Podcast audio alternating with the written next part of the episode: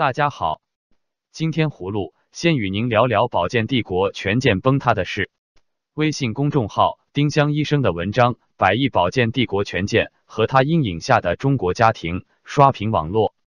总部于天津的保健品企业权健集团，凭借天价保健鞋垫和负离子卫生巾起家，通过虚假宣传和传销，十四年间在全中国拥有七千家火疗加盟店，创造两百亿元的年销售额。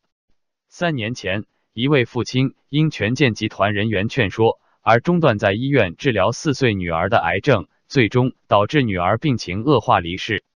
此文一出，权健公司立刻发声明要求撤稿，丁香医生则再次通过公号回应不会删稿，对每一个字负责，欢迎来告。十二月二十六日起，天津区和直辖市二级相关部门开始对权健公司进行调查。葫芦认为，中国不断出现保健品骗局，如鸿茅药酒、伊利神以及三株口服液等，不断在制造悲剧，既与政府市场监管不力有关，也与社会医疗保障不足和社会缺乏科学精神有关，需要进行综合治理。接着，葫芦与您说说华为公司要依靠隐蔽战线冒险的事。据报道。近日，海外社交网络流传一段华为高级副总裁陈黎芳在华为新员工座谈会上的讲话，其中提到依靠隐蔽战线同志们冒险获取某些禁运技术，令人诧异。华为副总裁陈黎芳今年四月二十日在华为新员工座谈会上开门见山：“为什么我们要坚定的向美国学习？真正的美国制造，你了解多少？”接着他举例说。中国经过三十年奋力追赶，与美国缩短了距离，但仍然相差很远。比如在复合材料领域，杜邦积累的工艺数据就是目前我国已经掌握的二十五倍以上。在涡扇发动机领域，我国做完的材料和工艺试验数量不过只的百分之五而已。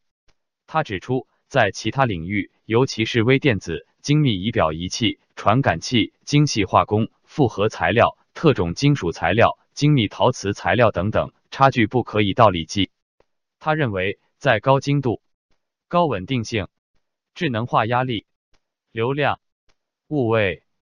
成分仪表与高可靠执行器、智能电网、先进量测仪器仪表、材料分析精密测试仪器与力学性能测试设备、新型无损检测及环境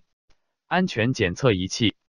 国防特种测试仪器等各类实验设备。我们基本全部依靠进口，被瓦森纳协定禁运的，只能依靠隐蔽战线同志们冒险。葫芦认为，华为陈黎芳总裁所指的隐蔽战线，应该是指技术窃取，但这是违法犯罪行为，是不可取的。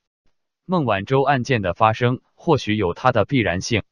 最后，葫芦与您说说红黄蓝幼儿园幼师猥亵虐童被判刑的事。